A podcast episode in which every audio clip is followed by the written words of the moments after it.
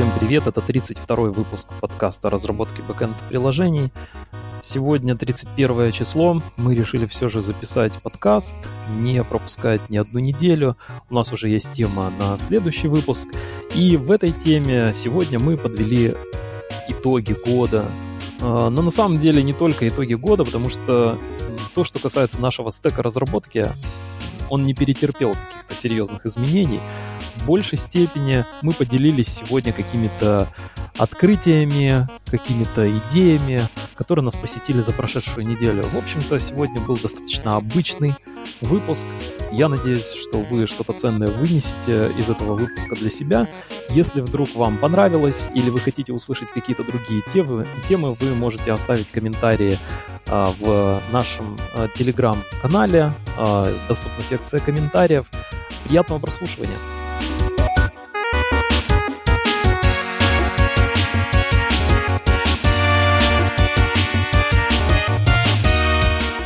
Я сначала хотел бы подвести некоторые итоги года. у нас за прошедший год случилось несколько интересных событий, но они все достаточно предсказуемые. То есть, например, то, что вышли две версии Go, 1.20 и 1.21, то есть это стандартный релиз-цикл, что каждые полгода выходит новая версия Go. И, в общем-то, если версия 1.20, она особо ничем не отличается, то версия 1.21 запомнилась тем, что появились, по крайней мере, три built-in функции min, max и clear. Последнюю я еще, кстати, ни разу не использовал, хотя я перевел э, часть, большую часть своих проектов на 1.21. Min, max, кажется, разок я тоже использовал в каких-то таких простых алгоритмах. Ты использовал, Боря? Нет, я не использовал. А ты вообще перешел на 1.21? Да, я перешел. У меня был очень простой переход, мне практически ничего не пришлось менять. Ну, как всегда, то есть обратная совместимость, то есть э, легко мы апаем версию, а на кодовую базу это никак не сказывается. А, из э, другого интересного, это 16-я версия PostgreSQL, тоже в этом году вышла, в сентябре. И э, тоже как, ну, на обратную совместимость э, тут тоже не приходится особо оглядываться. То есть э, то, что касается PostgreSQL, он реализует стандарт SQL в значительной степени. Поэтому тут миграция вообще достаточно простая, кроме там, переноса самих данных. Да, то есть сам процесс переноса данных с одной версии на другую может быть проблемой. Но сама версия 16 PostgreSQL принесла ускорение. То есть там, по крайней мере, так задекларировано. Я, мы еще не перевели наши базы данных на 16 версию. Пока это вот теоретическая часть, то есть на себе мы это не опробовали, но, по крайней мере, в релиз-ноутсах э, обещана улучшенная параллельная обработка запросов, то есть скорость повышена.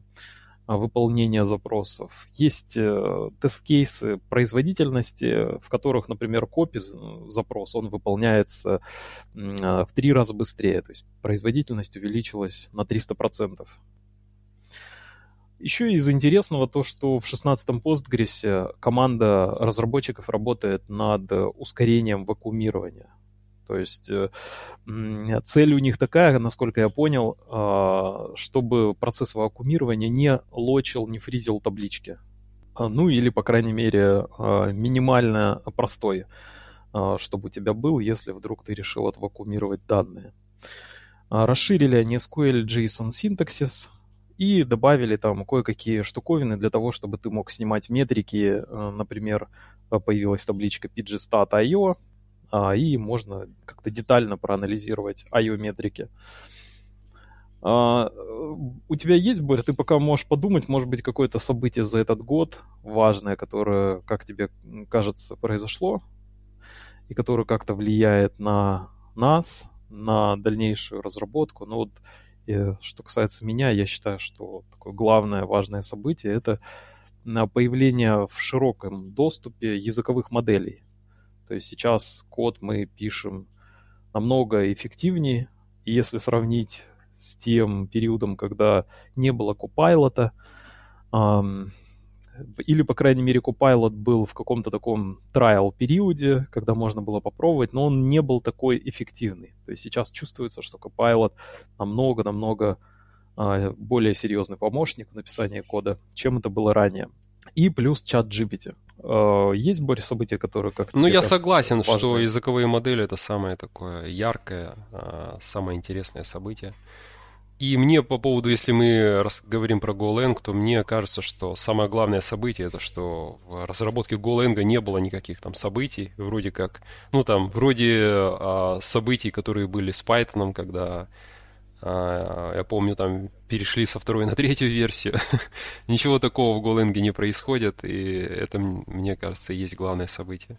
Я даже скажу больше. Дело в том, что я в этом году обратил внимание на публикацию а, в дискашн-группе а, разработчиков а, Go по поводу арена пэкэджа в SDK. Ты, наверное, знаешь, там в версии 1.20 появилась арена пэкэдж. И разработчики обратили внимание на то, что они поторопились в SDK добавить эту арену, что она этот пэкэдж для каких-то бенчмарков, я, честно говоря, так до конца и сам не разобрался. А, то есть какого-то практического применения для себя, вот прям вот в повседневной практике я не нашел. И на это также обратила команда а, разработчиков Go в Гугле. Они сказали, что, по-моему, это был Раскокс. Он а, объявил, что арену они могут убрать в любой момент, поэтому не нужно от нее зависеть что это очень узкоспециализированная вещь, что она экспериментальная, и они на самом деле поторопились, видимо, с, с решением включить ее в SDK. А, и вот э, в подтверждение твоих слов по поводу того, что ничего особо не меняется, это вот важная такая новость, которая вселяет уверенность, что у нас э, цикл написания программ не сильно изменится, а, и все достаточно привычно останется. Это вот как раз исключение таких вот экспериментальных и неоднозначных э, в применении для широкой публики пэкэджей вроде арены.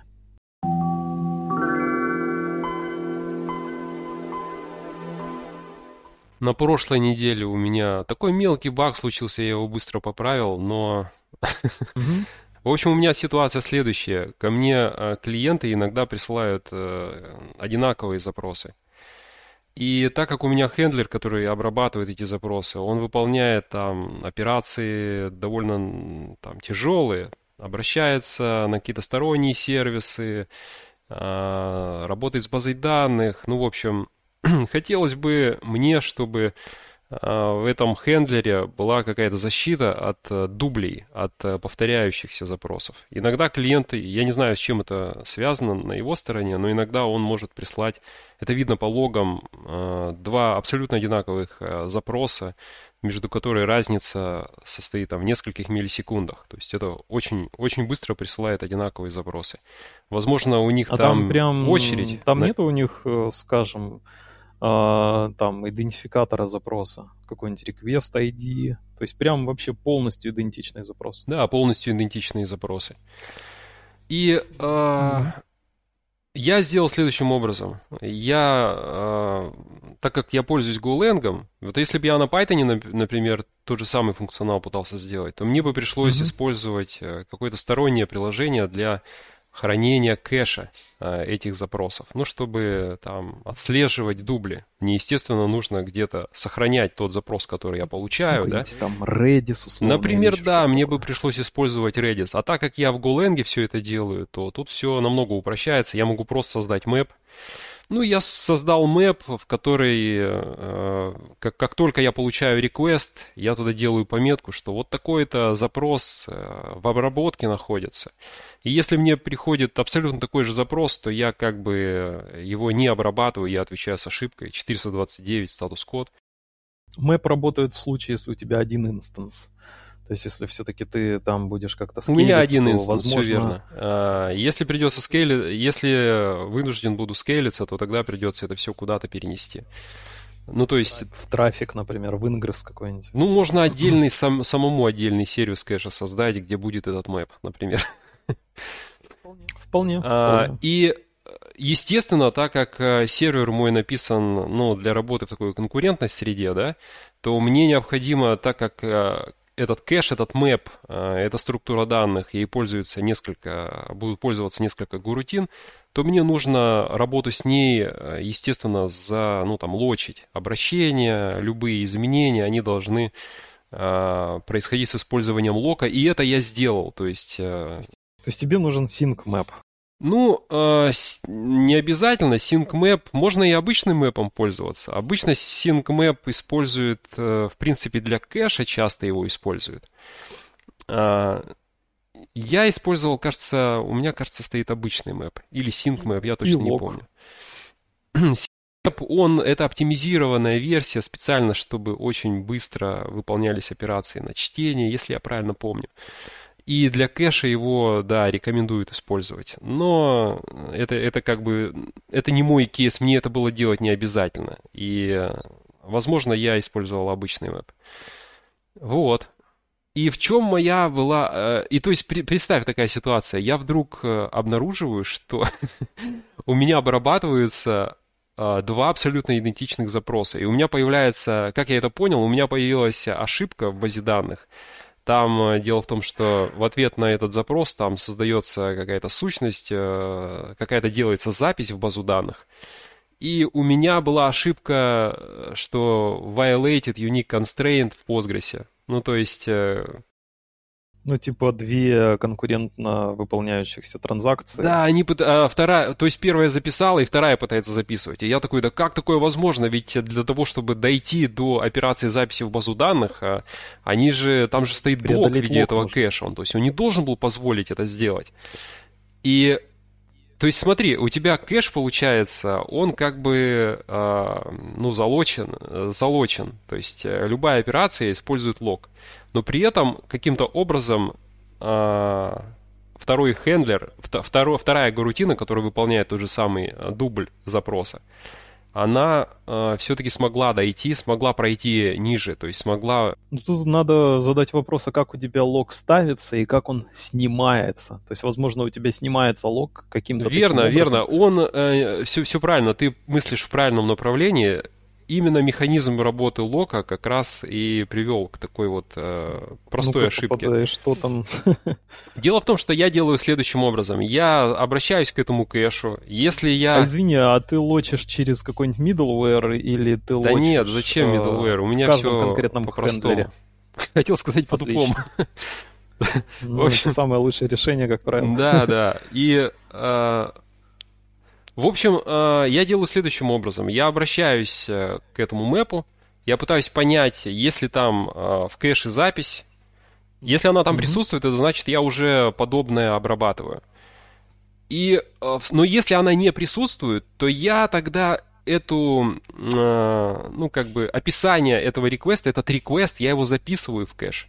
То есть, понимаешь, между то есть сами операции работы с кэшем, они с использованием лока, но между ними у меня не было лока. Между операцией чтения и операцией записи. А, тебе надо сначала локнуть, а потом уже читать э, и все такое. Да, у меня случилась такая ситуация, что э, первый реквест, э, самый первый, он я, я его не нахожу в кэше, и я такой, ну окей, значит нужно его записать в кэш. Но перед тем, как я его mm-hmm. записал, второй э, реквест приходит, и вторая гурутина тоже обращается к этому кэшу. Тоже, и, тоже ничего и, так. Как, и так как первая не успела записать, то вторая не обнаруживает там записи и тоже думает, ну все, значит, надо обрабатывать реквест. Да, да, да. Ну, надо локать сначала. Сначала лок, а потом все остальное. Я обращаем. понял, что у меня, видишь, как организация кода сделана таким образом, что у меня есть э, ну, структура э, мэпа, и у него есть э, какие-то методы, и каждый метод у него там ставится лог, снимается лог. Я uh-huh. просто добавил там или функцию, или добавил метод, который выполняет два этих действия, которые нужно выполнять атомарно. То есть э, операция чтения, и если там ничего нет, то надо записать. На самом деле это мне почему-то отчасти напомнило такую ситуацию, которая не всегда и часто даже э, не учитывают, это то, что нужно уровни изоляции при работе с базой данных э, тоже. Ведь в базе данных, когда мы конкурентно выполняем транзакции, э, то тоже лок, лочатся строки, можно залочить в том числе и таблицу. И нужно тоже учитывать этот момент, то, что при конкурентном выполнении одной и той же транзакции, например, разные, через разные хендлеры у тебя выполняется, то если вдруг ты делаешь какие-нибудь изменения в базе данных, в данных, в общем-то, на основе выборок, то надо как бы задуматься об уровне изоляции. Это то, что редко тоже делается. Часто можно столкнуться вот с такой ошибкой, что уровень изоляции у нас read committed, а на самом деле там происходит обновление на базе селекта. Ну да, это вот эта известная такая, это уже как идиома, известная такая операция с базой данных, когда ты делаешь какое-то чтение, ты что-то выбираешь, а потом делаешь э, какое-то изменение. Да, Не знаю, да, инсерт или апдейт. Это, времени. это как мой кейс, как то, что я рассказал с кэшем, да, то есть я делаю выборку, а потом на основании этой выборки я могу сделать э, добавление в кэш э, записи новой. А, да, и, и тут то же самое. Но вообще с базами данных, э, не знаю, я, я читал такую рекомендацию, э, что можно э, решить эту проблему не, не сразу переходя на повышение уровня изоляции, там, например, на repeatable read, ты переходишь, да, mm-hmm. с read committed в Postgres. А можно это сделать, используя локи. То есть можно прямо написать такие запросы, где в конце ты пишешь, что вешается лог. Select for update? Да.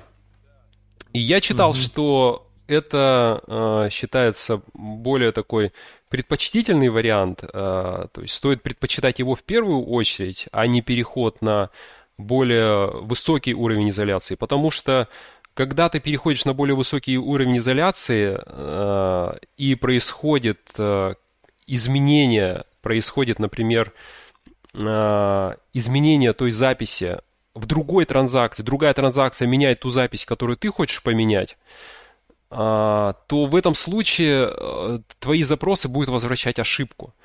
И э, в базе данных это будет происходить через откаты. То есть у тебя началась транзакция, ты, возможно, что-то туда в базе э, что-то поправил, но если вдруг ты видишь, что э, требованиям уровня изоляции не получается на конец транзакции э, там, соответствовать, то mm-hmm. тогда будут происходить откаты. То есть, видишь, в случае, если ты вешаешь лог, то как бы э, выстраивается очередь, и другие транзакции, они как бы ждут. А тут, получается, они не ждут, они что-то делают, а потом понимают в конце, что сделали неправильно, ну, то есть э, какая-то другая транзакция что-то поправила, и ты должен упасть с ошибкой. И тебе приходится делать откаты, то есть много всяких дополнительных действий, и поэтому это не самый такой производительный э, способ решения э, вот этой проблемы. И поэтому обычно предпочитают вешать в своих запросах сначала лог, но если без этого нельзя, тогда переходят на э, repeatable read, например. Тема интересная. Я как раз в продолжение работы с базой данных хочу поделиться своим открытием. Э, дело в том, что я, честно говоря, не знал, что Postgres позволяет э, так ускорить поиск по подстроке в тексте. Дело в том, что если ты делаешь лайк э, с процентами, ну, например, у тебя э, есть некая подстрока, и ты ее обрамляешь двумя символами процентов, это что значит? Это значит, что ты ищешь э, текст, строки, в которых э, есть вот эта подстрока, а символы процента это какие-то произвольные другие символы. И э, обычно PostgreSQL выполняет, если ты сделаешь explain, он покажет тебе, что он делает sequential scan. То есть, если ты специально ничего не делал с текстовым полем, у тебя просто поле типа текст, то есть текстовое поле, а может быть произвольной длины, то специально PostgreSQL ничего с ним тоже не делает. Если ты делаешь поиск по подстроке, то будет sequential scan. То есть у тебя каждая строчка э, таблички выбирается, проверя... проверяется на соответствие этому паттерну. Если соответствует, то ты видишь его в результате выборки. Если нет, то он отбрасывается. И так у тебя перебираются все строчки в твоей таблице, что, естественно, супер медленно, если у тебя э, в табличке достаточно много этих строчек. Как решить эту проблему? Я на самом деле, э, когда столкнулся впервые с этой проблемой, э, то не нашел какого-то вот ясного ответа для себя. И так как мне нужно было решить эту проблему для поиска определенных идентификаторов, а, идентификаторов в тексте по нечеткому такому вхождению. То есть не соответствие один к одному, когда бы я мог просто повесить э, какой-нибудь битри-индекс, и он бы просто по вхождению мне очень быстро находил нужные строки. А у меня было другое задание, что задача, э, что именно подстрока должна быть. И, э, к счастью, в моей задаче я ее решил так, что я инвертировал строку и делал left-entered, так это называется в Postgres, то есть я якорился с одной из сторон, ну, с левой стороны. То есть с левой стороны все символы известны, а окончание неизвестно. Вот если у тебя э, такая задача и такой паттерн, когда ты знаешь первые символы текста, но не знаешь, чем этот текст заканчивается, и ставишь знак процента, то ты можешь использовать Bitreindex, будет работать очень быстро. Мою задачу получилось решить именно таким образом, но оказывается, можно решить мою задачу еще более простым образом, и э, все, что нужно, это просто выполнить два SQL запроса. Вообще, представь, что тебе нужно искать по подстроке, и ты хочешь сильно ускорить эту процедуру. Что нужно сделать? Нужно включить extension, uh, PG Trigram. Ну, что такое триграмма, я не буду рассказывать. Uh, можно легче посмотреть, на самом деле один раз увидеть. И для тех, кто не знает, uh, проще посмотреть один раз, чем услышать. Один раз увидеть лучше, чем сто раз услышать. Это как раз та ситуация. И второй запрос, это мы создаем gin индекс, то есть это инвертированный индекс, тоже инвертированный индекс проще один раз увидеть, чем сто раз услышать. И все. А, после того, как мы включили PG3gram extension, после того, как мы создали по этому нужному искомому полю GenIndex, мы можем выполнять like и iLike, в том числе запросы с вхождением по подстроке, и они будут работать значительно быстрее. То есть э, я специально создал тестовый сет данных, посмотрел, у меня фиксированной длины строка — это MD-хэш, то есть там достаточно рандомные такие данные. А, и GenIndex, кстати, работает не очень производительно, если у вас а, данные прям совсем такие хаотичные. Он значительно медленнее работает. Но все равно, по сравнению с full scan, у меня получилось прирост производительности в 6 раз по сравнению с sequential сканом. ну и тут нужно учитывать, что так как у нас, получается, это 3 граммы, то по крайней мере, вот э, в три раза у нас увеличится размер э, индекса по сравнению с теми данными, которые мы индексируем. Потому что мы разбиваем на 3 грамма, там очень много повторов получается. Э, размер индекса может быть значителен. Ну, в общем, нужно считать. То есть там минимум в три раза у вас индекс будет больше, чем объем данных, которые вы индексируете. Но если это не проблема, то можно решить вот такую задачу простым очень методом. Ну, еще не уч... это я в три раза сказал, увеличится размер индекса, не учитывая того, что еще есть оверхед э, джин индекса, то есть 3 граммы, которые мы индексируем, плюс еще джин э, индекс, то есть инвертированный, он тоже там добавляет какой-то оверхед.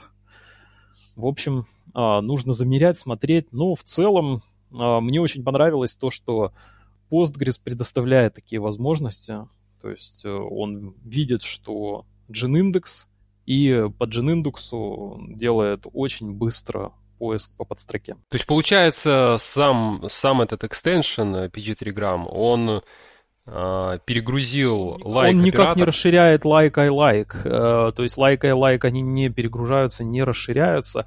Это просто like умеет использовать индексы. Он видит, что это Gin индекс и э, уме, ну, короче, пользуется тем, что есть Gin индекс он умеет, короче, по джин-индексу находить подстроку. Вот в чем прикол. А, отлично.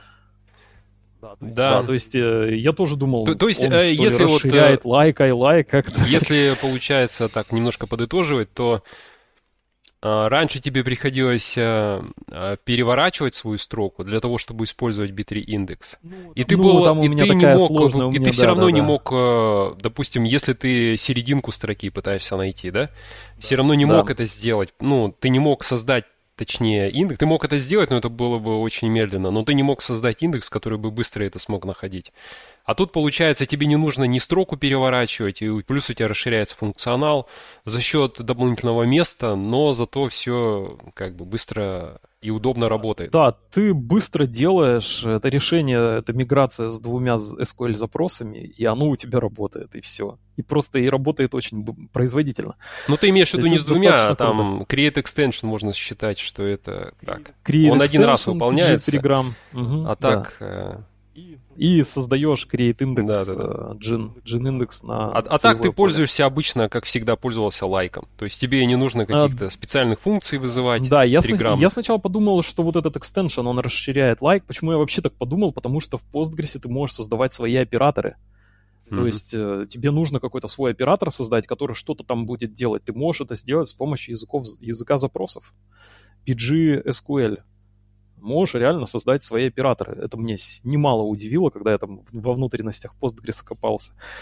То есть перегрузить какие-то операторы. Да там, наверное, все создать. можно сделать. Он очень расширяемый, да, база данных очень расширяемая. Да, поэтому я сначала даже подумал, может быть, этот экстеншн как-то слай. А оказывается, нет. Это просто сам а, Postgres, если видит, что это Gin-индекс, он его может эффективно использовать для Мне, мне а, нравится вот в твоем решении то, что тебе не, при, не пришлось менять свои запросы. То есть у тебя запросы так же, как ты лайк использовал, так ты его продолжаешь использовать. А не переходишь на какие-то специальные триграммные функции. Я каких только решений не видел, но самое такое забавное решение, э, я помню, одна из команд разработчиков, предыдущая, которая работала над э, этим же проектом, они использовали, правда, MySQL, и э, дело в том, что там небольшая строка до 20 символов, и нужно по подстроке найти вхождение. И они сделали так, что разбивали эту строку а, на а, все возможные подстроки. И создавали отдельную табличку, которую индексировали. И потом по этой табличке делали поиск один к одному. Ну, понимаешь, uh-huh. да? И причем они делали какие поиски? Они делали in то есть они тоже свою поисковую строку разбивали на все возможные подстроки и находили вхождение. Но это очень медленно должно работать. Это зам... Ну нет, почему? Это точное вхождение, и ты такой получаешь результат, то есть э, и потом уже сам в своем коде делаешь выборку того, чего тебе нужно, что более релевантно.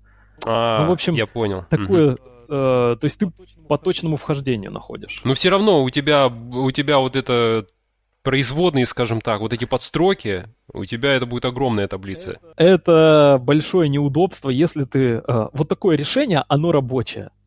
Но это большое неудобство, если вдруг ты хочешь сделать какие-то джойны, ты понимаешь, да? Угу. То есть э, тебе как там вообще эту выборку сделать? Ну, то есть это все сразу ломается, то есть это работает только с подпоркой в виде еще алгоритма, который реализован на клиентском языке программирования.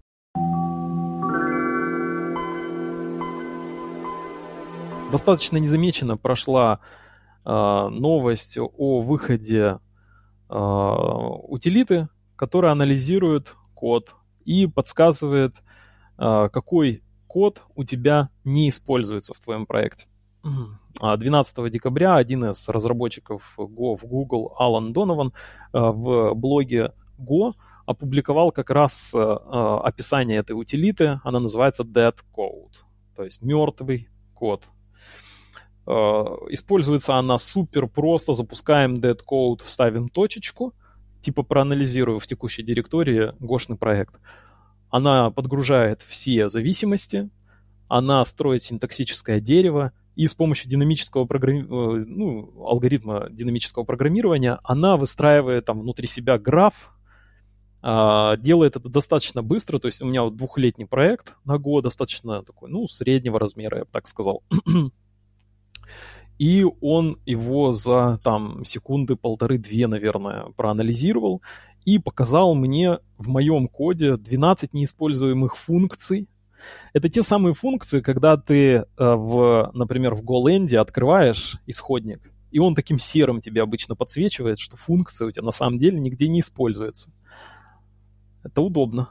То есть ты можешь э, вычистить код вот здесь, прямо здесь и сейчас. Ну а что, если у тебя проект большой, во все файлы зайти вот через GoLand это неудобно. Хочется запустить и проанализировать как-то более удобным способом. И вот есть консольная утилита, то есть э, запускаешь, смотришь, анализируешь, вычищаешь ненужный мусор. И я, в принципе, думаю, что достаточно хорошее будет э, какое-то развитие использования этого code. Это встраивание, например, в наш CI-цикл. То есть бесплатный такой анализатор того, чего не используется. Я у себя в коде обнаружил, и уже у меня подзачесались руки, что я вот думаю вычистить. А это всегда приятно вычистить то, что ты не используешь. меньше кода, меньше проблем. А, больше я, наверное, не буду рассказывать. Я чуть-чуть закопался в алгоритм, который а, используется для того, чтобы а, определить как раз вот эти мертвые куски кода.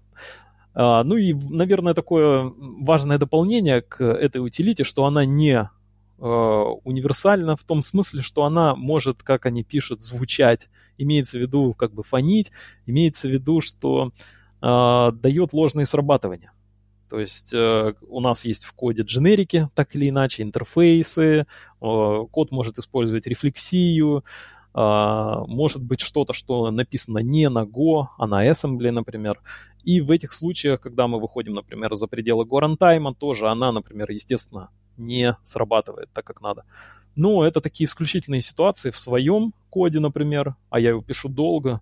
Ну, правда, единственное, что, наверное, что я стремлюсь к минимуму каких-то зависимостей. я не выхожу за пределы горантайма, и в моем коде он достаточно хорошо, точно мне указал на проблемные места. То есть э, утилита прям заслуживает внимания. А она как-то, э, наверное, то, что конец года, в общем, она как-то прошла под радарами.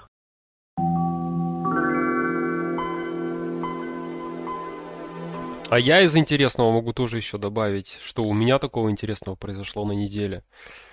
Я э, прохожу курс такой очень базовый, простой по криптографии. И э, мне, мне очень понравилось то, что я там прочитал. Это такая простая вещь, которая в подкасте, я думаю, на слух легко можно воспринять. Ну, мы можем даже упомянуть, что это бриллиант. То есть это такая прикольная платформочка. Она часто рекламировалась на разных э, блогерских э, этих сайтах, то есть они активно ее продвигают. Я ее встречал часто, упоминания э, в рекламных этих э, вставках э, в YouTube. Э, то есть это такая платформочка, где вы можете... Она платная. Сколько, Боря, она стоит? Кажется, Сколько 100 долларов в год. Да, я тоже на нее был подписан э, в прошлом году.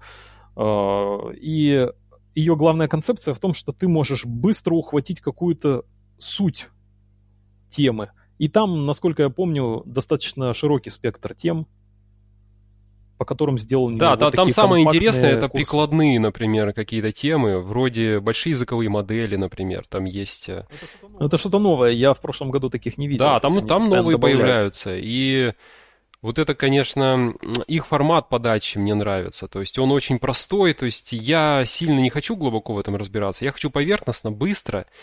И самые основные важные моменты. И желательно, чтобы не читать там тонны текста.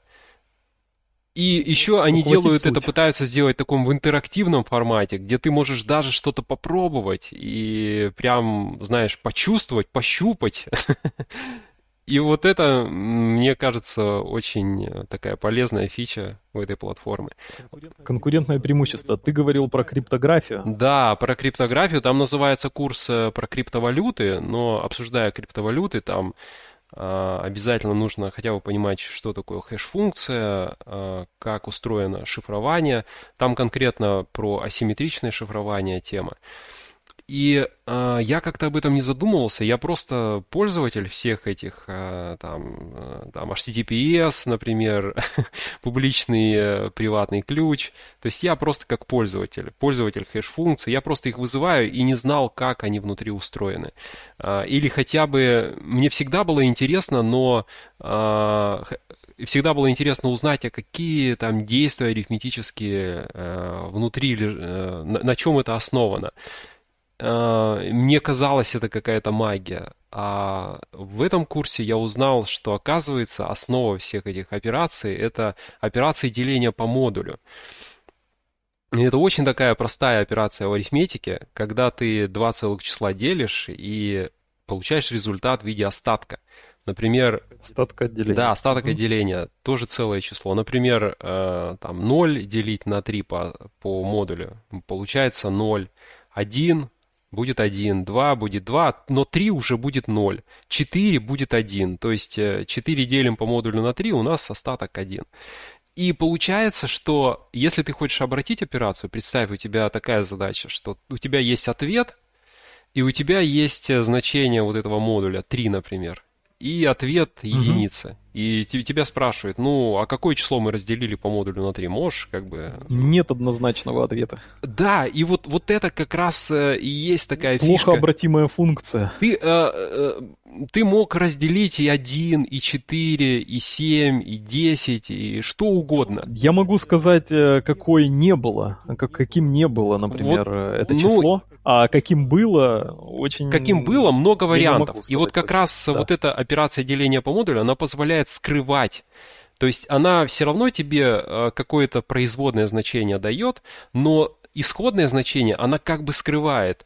И, например, когда ты используешь асимметричное шифрование, и тебе, например, нужно передать э, какой-то документ и подписать, сделать цифровую подпись, то ты, в принципе, это можешь, э, для этого можешь использовать операцию деления по модулю. Для этого тебе нужно, естественно, то, что ты скрываешь, э, например, там ты хочешь скомбинировать как-то свой секретный ключ с тем числом, которое отображает этот документ, который ты передаешь, угу.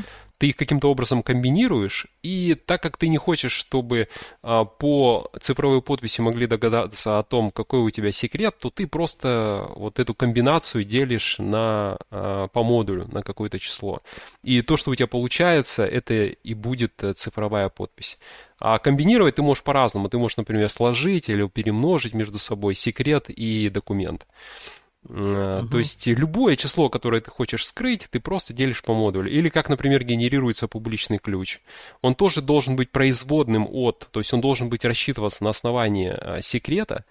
И для того, чтобы его создать, ты можешь секрет разделить по модулю. Ну, так не делается, это очень уязвимо. Но так для а, для понимания ты просто делишь то, что ты скрываешь по модулю на какое-то число n. И вот, вот эта мысль мне э, показалась такой очень интересной. То есть модулярная арифметика, она лежит в основе э, хэш-функций, криптографии, и мы ей активно прям пользуемся. Несколько лет назад, я помню, э, тоже занялся этим вопросом, то есть захотелось какое-то математически прикладное понимание э, каких-то внутренних процессов э, и алгоритмов. И есть э, книга, которую я нашел тогда, она называется «Математика для программистов». Не знаю, переведена ли она на русский язык, я читал ее на английском. И э, вот там как раз первые главы, они самые такие, как мне показалось, интересные и достаточно легкие для понимания.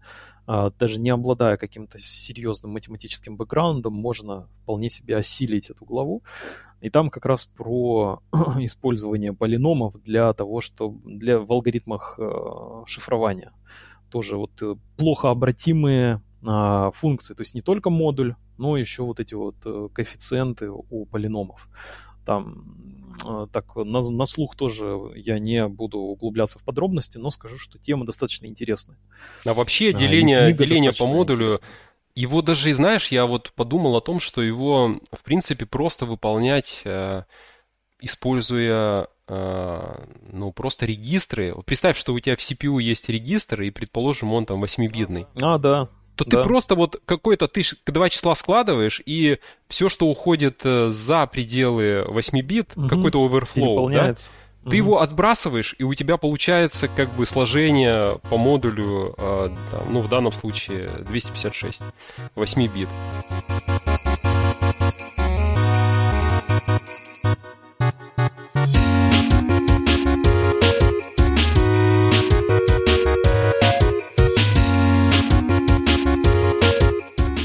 Прослушали 32-й выпуск подкаста о разработке бэкэнд приложений. Это последний выпуск в этом году, но, тем не менее, не последний выпуск вообще, я надеюсь. И через неделю у нас уже есть следующая тема. Мы запишем следующий выпуск. Если вы вдруг хотите предложить какую-то тему или у вас есть какая-то собственная интересная тема и вы хотите о ней рассказать, то пожалуйста, напишите нам или напишите в комментариях. Если есть какие-то замечания, мы иногда допускаем ошибки. На самом деле, однажды в одном из предыдущих выпусков э, Боря упомянул, что NLP — это нейролингвистическое программирование. Это не так. Я не стал специально вставлять какую-то отбивку. А, в том случае, когда мы говорили а, о языковых моделях, это и о конкретной задаче, которую мы решали с помощью языковых моделей, то в нашем случае это было не нейролингвистическое программирование, а какая-то полуоккультная вещь, а, а это было Natural Language Processing. Это такие штуковины, которые пытаются обработать текст э, и как-то категоризировать его, насколько я помню. Но вы можете обратиться к предыдущему подкасту и прослушать подробнее.